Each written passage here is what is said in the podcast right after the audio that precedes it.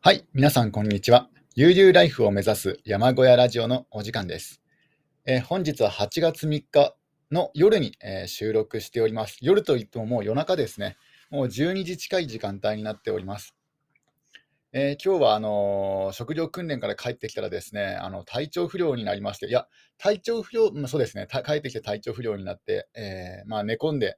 えー寝ていましたら、もうこんな時間にえなってしまいましたね。今起き出して、えー11時、うん、10そうですね、11時ぜ前に、え起き出して、で、夕食をとって今に至るという、えところですね。えで、今までこの謎の体調不良にあの悩まされていたんですけども、ようやくあの原因、え原因が何なのかな、なんとなくですね、あの分かってきまして、おそらく高山病ではないかなと、まあ、他にもいろいろな要素があると思うんですけども、高山病もこの、えー体調不良の原因の一つになっているのではないかなと思って調べたんですね。あの症状が、えー自分の体調不良の症状がですね、あの高山病に結構近いですので、えー例えばあの頭痛、めまい、吐き気、えーまさに高山病ですね。で、調べてみ調べてみたらですね、あの1日に500メートル以上、えー標高差があると、えー高山病になりやすくなると、いうらしいですね。まあ、あくまでネット情報なので、えーどこまで信憑性があるかわからないんですけども、あのまあ、そういうことになってますね。で、あの現在、自分がですね、あのえー食料訓練校に、えー通うのに片道1時間半かかってるんですね。あの山のふもとの山小屋に住んでますので、ちょっと離れ距離があるんですね。えー40キロぐらい離れてるのかなと思うんですけども、で、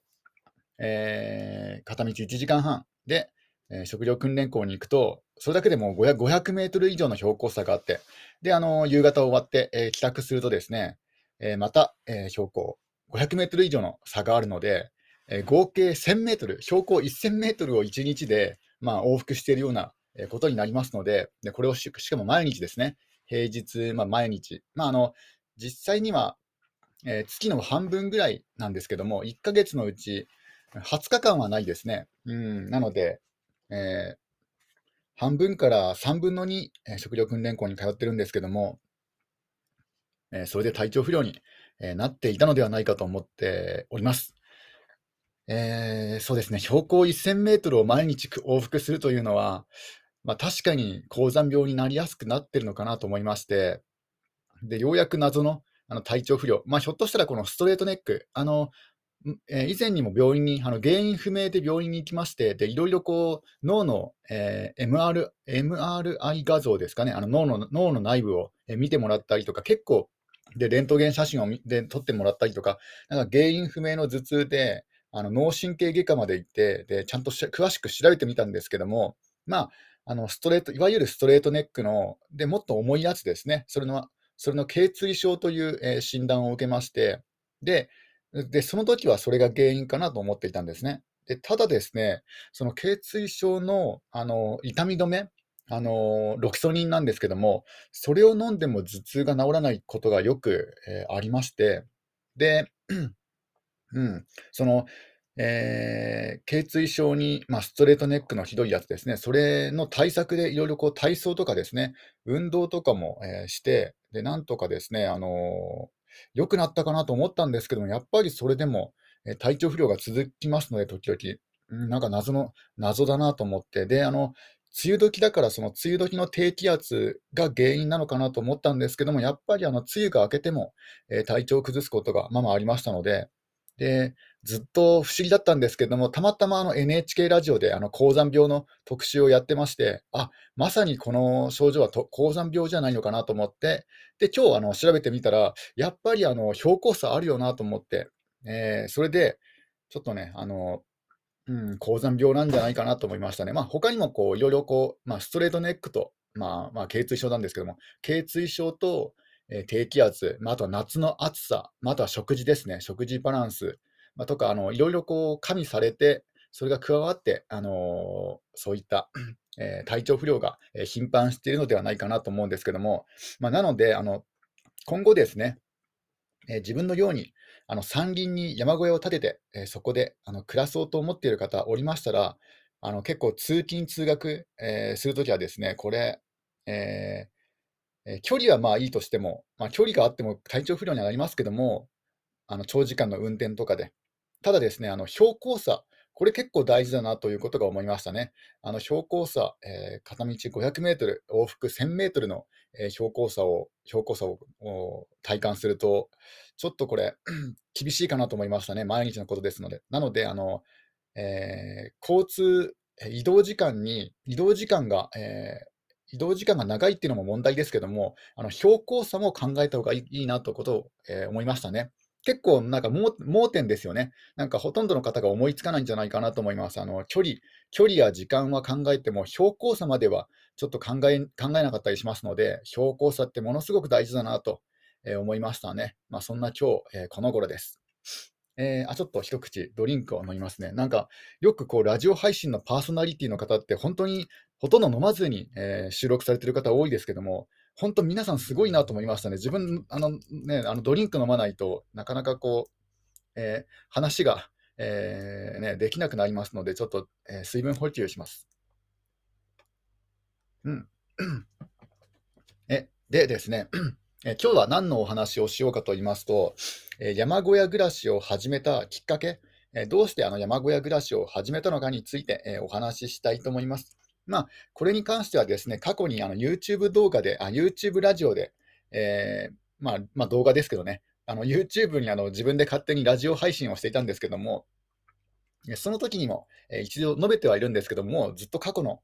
ものになり、もう半年以上前の、半年ぐらい前のあの出来事だし、半年以上前のあの収録ですし、で、うん今回、ポッドキャストにあの数日前に移行しまして、であのポッドキャストの、えー、リスナーさんの方は、おそらくあのね、その YouTube 時代のことを、YouTube, YouTube ラジオのことを、ね、ご存知じゃない方も多いんじゃないかなと思いまして、でまた改めてあの小屋暮らしを、どうして始めたのかについて、えー、と述べていきたいと思います。もともとはですね、あの山小屋暮らしをする、えー、しようとは思ってなかったんですね。まあ、興味はありましたけども、え当時は、えー、思ってなかったですね、最初は。で、えもともとはですね、2019年のえ、12月に、12月末にこの土地を購入しまして、あのちゃんとした契約は、えー、年をまたいで、えー、2020年の1月なんですけども、ただ、あのもう2019年の12月の末にですね、えー、土地を、えー、見学してあ、見学は11月かもしれませんけども、あの本契約は、えー、本契約じゃなかった、あの購入んと、まあ、要はですね、あの手付金、あの土地の値段じゃなくて、あの手付金として10万円払ったら、もうある程度好きに使っていいですよという感じでしたので、もうあのこの土地の所有者の方は結構遠方におりまして、であの不動産の方も結構フランクな方ですので、ね、あのもう手付金10万円払って購入の意思もありますので、えーと、もう自由に、まあ、自由といっても限度がありますけど、ね、ある程度あの自由に使ってもいいですよと言われてましたので、もうあの12月の末にはえー、使い始めた、使い始めたというというか、あの時々行き来するようにはなりましたね。当時は雪は、えー、まだ積もってはなかったですね。あの あのここの土地がですね、えー、雪が積もるかどうかわからないような土地でしたので、で年度末の時はまだ雪が積もってなかったですね。うんで、えーと、まずどうしてあのその土地を購入したかにと言いますと、えー、小屋暮らしという、えー、ジャンルがですね、あのネットで、えー、まあ、そういうのが好きな人にはちょっと話題になっていましたね。で、えー、ネタロウさんという方がですね、あのこの小屋暮らしのブームの火付け人なんですけども、で自分はそのネタロウさんという方を知る前にですね、あの唐揚げ隊長さんという方を、えー、知りまして、あのたまたま、えー、車中泊、あの自分も自分車中泊旅行が、えーまあ、好きで、えー、時々車中泊で、えー、いろいろですね、道の駅とかサービスエリアとかを利用して、まあ、好きなところ、好きな時にあの好きなところに行ったりとかしていたんですね。結構日本中、あの車中泊旅行で出かけたりしましたね。えー、北は北は青森県、えー、南は、えー、南は九州の、え島原には行きましたね。もっと下まで行ったかもしれないですけど、ちょっと覚えてないですね。あの熊本には行きましたね。うん。あの、一番下、鹿児島、あ、えっと、鹿児島県は行ったかなや、鹿児島には車では行ってないですね。行ってないかもしれないですね。うん。まあ、そんな感じでですね、あの離島離島とか、え北海道、沖縄とか、そういったフェリーで移動するところを除けば、え結構ですね、あの車であちこち、あのね、旅行が好きなので、えー行ってましたね。で、それであの車中泊の延長線上で、ちょっと車中泊のもっともっと快適に車中泊したいなと思いまして、車中泊情報をあのインターネットでリサーチしていたところ、あのジムニーで車中泊をされているという方を方を見つけたんですね。であのジムニーというのはあの荷室が、えー狭い車ですので、あれ、こんな狭い車で車中泊されている方がいるんだなと、しかも結構、結構何ヶ月も車中泊されている方がいまして、なんかすごい珍しい方だなと思って調べてみたら、その方があの唐揚げ隊長さんという方で、えーご自分で、え車のルーフに、えソーラーパネルを積んだり、えサブサブバッテリーをつけたり、いろいろですね、あのそういった、え手先の器用な方ら方ですので、なんかいろいろこう、えなんか電気をいじったりとか、でパソコンを自分であの、え構築されたりとか、そういったことをされている方で、あなんかすごい方だなと思って、あのそのその方のブログを、え見るようにしたんですね。で、その方が結構旅行が好きで、であの探検活動をされている方で、えーね、ロングトレイルとか、えあとはですね、え自転車旅行とか、えーいろいろ活発にアクティブに活動されている方なんですね。で、その方があの山小屋を作って、えーそこに住んでいるという、えーそういったブログを書かれておりましたので、でその時に、あ山林購入とか、そういったあの山小屋を作るっていうのは面白そうだなと思っていたんですね。まさかその時は、その時はですね、まさか自分がやるとは思ってなかったですけども、で、えーとそのその頃あたりからそういったあの小屋暮らしを、えーされている方のブログを読むようになったんですね。まあ、あの読むだけで実際にあのやるかどうかは別として、ただただ単純になんか面白そうだなと思って読んでいたんですね。あこういう生活の仕方あの例えば、えー節あの土地土地代と家代がかからないわけですよね。まあ、とあの固定資産税とかはかかりますけども、ね、あの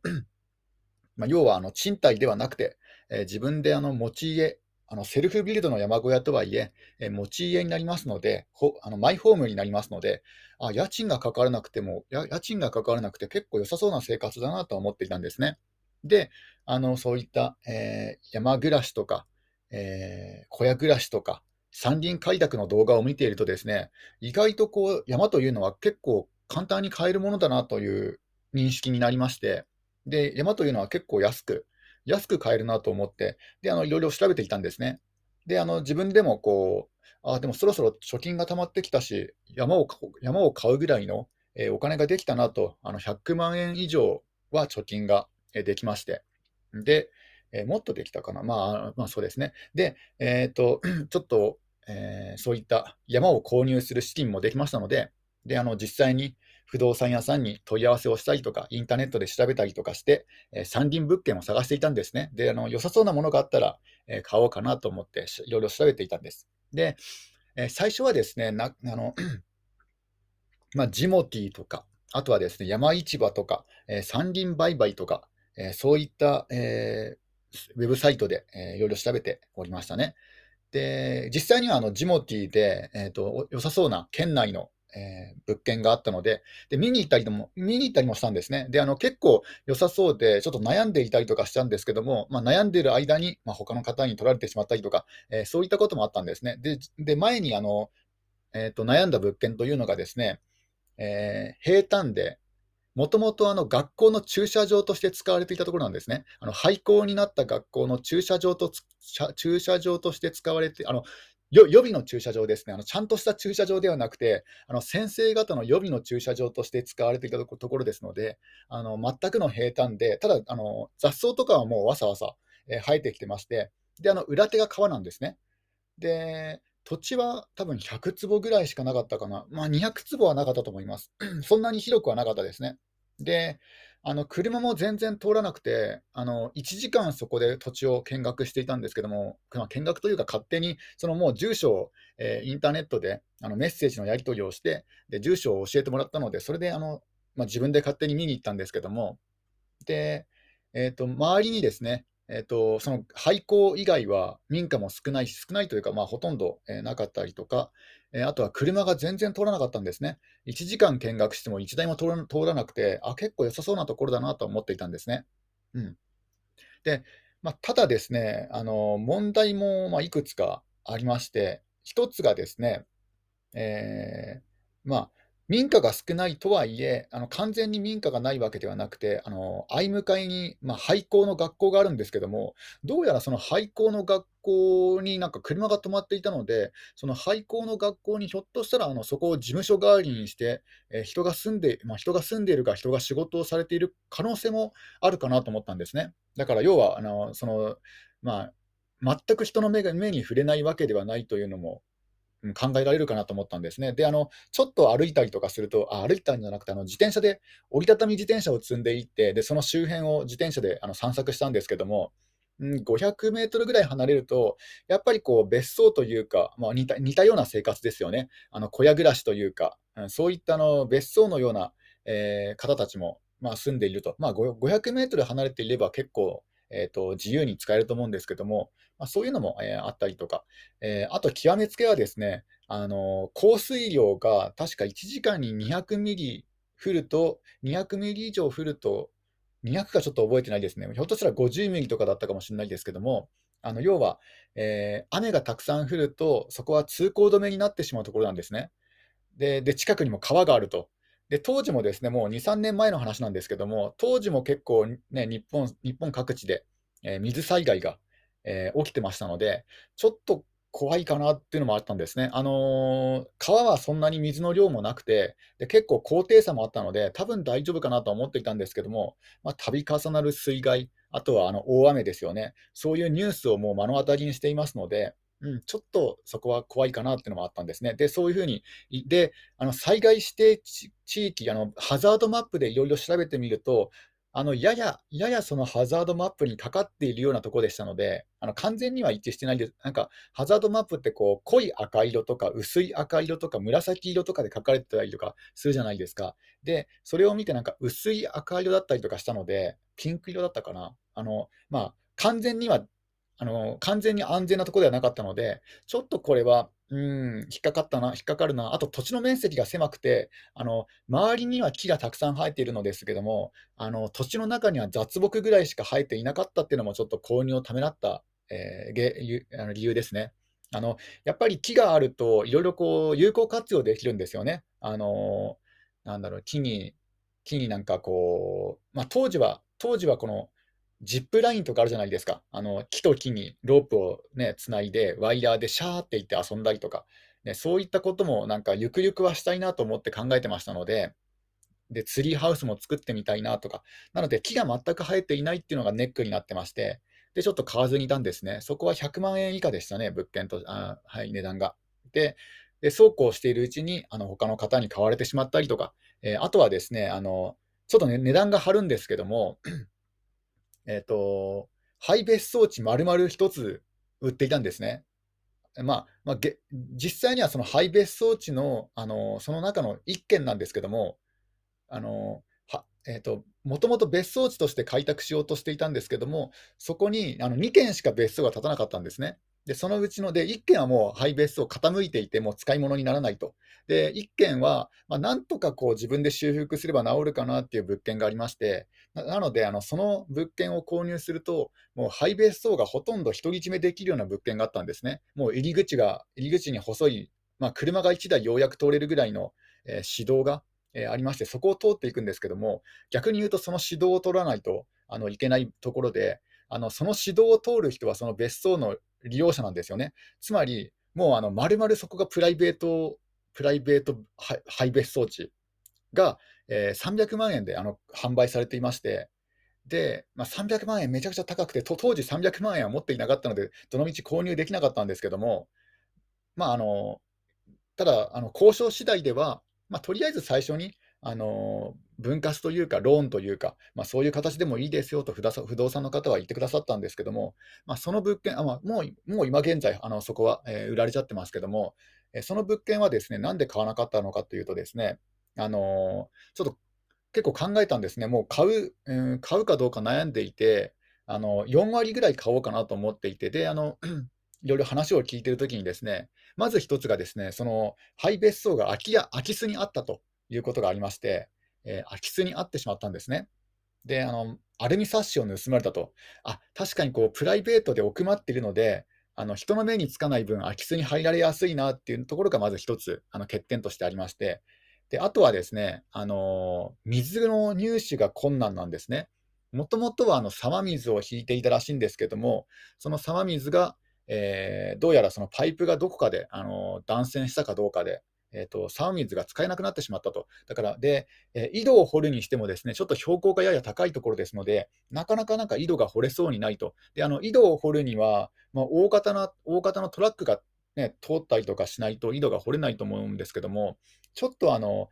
その指導の幅とかが、ね、あの狭いですので、なかなかそういった井戸掘りの業者の方があの来られるような大きなトラックも通ら通れない通れなそうなので、ちょっと井戸掘りにはあの適していない土地だったんですね。で、水の入手、あの水の入手がすごい難しいなというのは考えましたあ思いまして、で、そこはあので値段も高いし、あの300万円、まあうん、300万円高いと見るか安いと見るかは人それぞれかもしれませんけども、まあ、300万円一括で買えないのであったら、でローンで買う買うといっても、ローンというか、その分割で買うといっても、まあ、やっぱり借金になってしまうわけですよね。うん、なので、えーと、ちょっとそこは無理かなと思って、えー、そこはやめたんですね。で、そのでそうこうしているうちにあの山林購入の熱が下がりまして、で1年くらいまるまる、もうあの山林購入あ、山林の情報とか、えー、見てなかった時期があったんですね。あもうなんかあまりこう、もう情熱が冷めたというか、あのもうね、山林購入、いろいろこう条件が厳しいから、なかなか自分に合った物件はないなと思って諦めたんですね。で、1年ぐらいして、で、またあのちょっと時間潰しにあのたまたまこう不動産物件を見ていたんですよ。で、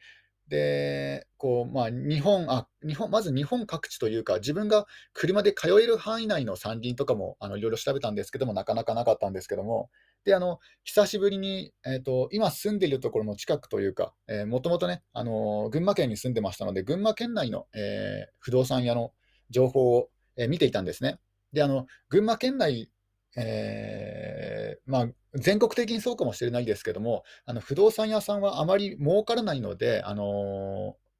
あ山林物件、山林物件を売買しても、不動産屋さんってほとんど儲からないんですね。なんかあの手数料5%ぐらいですので、もともと安い山林物件を、ね、安く売ってもで、安く売るのに協力しても、5%しか儲からない、つまり100万円の山林を売っても5万円しか儲からないので、ででなおかつこう、なんだろう、一緒にこう見学に行ったりとか、で、話をしたりとか、で、中にはこう交渉して、で、そういったストレスとかもあると思いますので、だから、なかなかこう山林を専門で扱う不動産というのはないんですけども、たまたまあの見てみたら、ちょっと広めの山林がですね、えっと、割と安い値段で売られてましたので、あ、ちょっと見学に行こうかなと思ったんですね。あの、その当時はですね、あの150万円の物件が、えー売られていたんですね。で、あの、不動産のホームページを見ると、あの、冬場の写真でしたので、えー冬、雪がもう10センチ、20センチぐらい積もっているような状態の写真だったんですね。なので、全然こうイメージしにくいような、えー不動産物件の写真、情報でしたね。で、それをあの、あ、150万円か、ちょっとこれ、あの値引き交渉すれば100万円ぐらいで購入できるかなと思思いまして、で、あの、とあの場合によってはちょっと購入してもいいかなと思って見学しに行ったんです。で、あのえーで不動産屋さんに連絡をして、で、えー不動産立ち会いのもと、えー見学見学しに行ったんですね。あ、いや、一番最初は自分で見に行ったんだっけな。いや、いや不動産屋さんと見に行きましたね。で、不動産屋さんと見に行って、で、ちょっと、あのー傾斜地だったんですね。で、傾斜地だったのがちょっとね、あのあの、なんだろう、ネック、ネックになりまして、で、えーただですね、まあ、その土地が広いですので、その土地の中に平坦な場所というのが何箇所か、まあ、平坦に近い場所ですね。えー実際、今現在住んでみると、あのその時は平坦に見えても、やっぱりあの緩やかな傾斜だったりするんですけども、あの人間の感覚だと、あの実際こう傾斜地を歩いていると、やや平坦でも平坦に感じるんですね。で、あここに小屋建てられそうなところがあるなとか、いくつか小屋が建てられそうな平坦なところがありましたので、で、あ、これは場合によってはいいかもしれないと思ったんですね。で、150万円。で、あ、もうその時はですね、確かあの悩まずに即決したのかな。えーっとですね、えっと、一度、一度ですね、一度不動産屋さんと見学に行って、で、もう一回行ったんだっけな。ちょっとあの覚えてないんですけども、でも、もう見に見た感じ、良さそうな感じだったので、不動産屋さんにあの購入の意思は決めあの伝えたんですね。あの 値引き交渉次第であの購入しようかなと考えてまして、で、えーと、その時はあの100万円だったら買おうかなと思ったんです。あの土地の面積が広かったので、えー、土地の面積がですね、えーと、7300平米ぐらいですかね、2200坪、7300平米ぐらい、え、サッカーグラウンド1面ぐらいの面積の山ですね、山林。で、えっ、ー、と、うん、で、良さそうだなと思って、えーと、購入の意思を伝えまして、まあ、ただあの、150万円は貯金がなかったですので、じゃあ100万円で、ということで、えー、購入の意思を伝え、あ、いや、違いますね、違いますね。あの、具体的な金額は言ってなかったですね。あの、えっ、ー、と、あ、150万円ってところを値引き可能ですですでしょうかねって聞きましたら、えー、2、3割なら可能かもしれませんって不動産屋の方が言われたんですね。で、あの、でそこを無理をしてですね、あの3割、3割以上引いてですね、あの、霧のいい100万円でしたら、えー、購入しますっていうことを伝えたんですね。で、あの、その時は一旦不動産屋さんが持ち帰って持ち帰りじゃなくて、あの、あのえー、交渉してみますと、そのもその土地の、土地の地主さんと、えー、交渉しますということで、えー、で、一旦終わったんですね。で、あの、数日後に、え、数日かかっても連絡が、え、来ませんでしたので、ちょっとこちらから、え、連絡を差し上げて、で、あの、聞いてみたんですね。で、あまあ、もう、えー、値値引きできれば、えー、すぐに連絡が来ると思ってましたので、だからあまりいい返事は聞けなかったのかなと思ったんですけども、えー、その時でこちらから連絡したら、ちょうどこちらも連絡するところだったんですよみたいな感じになってなりまして、で値段がですね、えー、なんと150万円の山林物件、値段交渉の結果、えー、75万円に、半額の75万円ということで、えーと、地主さんとですねあの交渉していただいたらしくてですね、えー、こちらは100万円でもよかったんですけど、100万円でも買ったと思うんですけども、え75万円であ、ありがとうございますって伝えたらですね、いや、こちらも仕事ですからという、そういったなんか爽やかな返事を、えー、聞くことができまして、あ、これは良さそうな不動産屋さんだなと。えー、だってね、あのこっちで100万円、100万円であの、100万円で売買が成立すれば、そのそのうちの5%、5万円が、えー、入りま、手に入りますけども、不動産屋さん。ね、75万円だったら、そこからさらに、4分の1、4分の1減ってしまいますからね。だから4万円いかないぐらいですからね。うん、そう考えると、うん、不動産屋さんよく、ね、交渉していただいたなと。まあ、おそらくですね、あの自分が、あの、えねね、なんだ購入するとき、あのえー、不動産屋さんに相談するときにですね、えっと、一括ですかって聞いたんですよ。あの現金一括ですかって言うと、あ、一括ですって言われたので、で、その時にですね、ちょっと戸惑ってしまったんですね。おそらくその戸惑いを不動産屋さんが、えー、感じ取って、あ、この人100万円じゃもしかしたら即答できないかもしれないと思って、で、なおかつ、ね、そこから値引きをして75万円にしたと思いますね。うん。まあ、とはいえ、実際のその山林の価格は、あの15万円くらいなんですけどね、あの実際のその価格は、ただ、あの当時はおそらくバブルにか、バブルの頃買ったのか分かんないんですけども、まあ、15万円の物件を15万円で買えるってことは、まあ、普通に考えてありませんので、15万円というか、その、なんですか、その評価額ですね。評価額は15万円なんですけども、うんまあ、それを75万円、まあ、まあね、いいかなと思いました。もともと参議院というのが安い評価しか受けま受けませんので、まあいいかなと思いましたね。あで、その土地を購入した理由がですね、えーと、まず一つがですね、山林には珍しく、すぐそばにあの電信柱が立っていたんですねあの。土地の中に電信柱が立っていたんです。なので、電気を引くことは簡単にできますね。あともう1点です。もう1点購入した決定的な、あのー、理由がですね、あの土地の中にあの水道管が走っているってことを聞いたんですね。あのどこに水道管が走っているか分からないんですね。もう何十年も前のあの、えー、埋設地図なので。でも水道管が走っているってことは確実に分かってましたので、あ確実いや、うんまあ、不動産屋さん曰く走ってるって言ってましたので、で、購入を決めたんですね。えー、で、そんな感じで75万円の土地を購入したというお話です。ちょっともうもう30分経ってしまいますので、今回はここまでになってしまいますけども、えー、そんな感じで、この今住んでいる土地を、えー、見つけました。もう本当はですねあの、どうして山小屋暮らしを始めたのかのきっかけについてあのおしお,、えーと、お伝えしようと思ったんですけども、なんか時間時間足らずで、えーと、土地を購入したいきさつについての、えお話になりましたね、今回は。まあ、まあ、またあの別の機会に、えーと小屋暮らしを始めたきっかけを、えー、お伝えしていきたいと思います。それでは今日はですね、えーと、今住んでいる山小屋の土地をどうやって手に入れたかについてのお話でした。えー、それでは皆さん、今日も一日楽しんでいってください。終わり。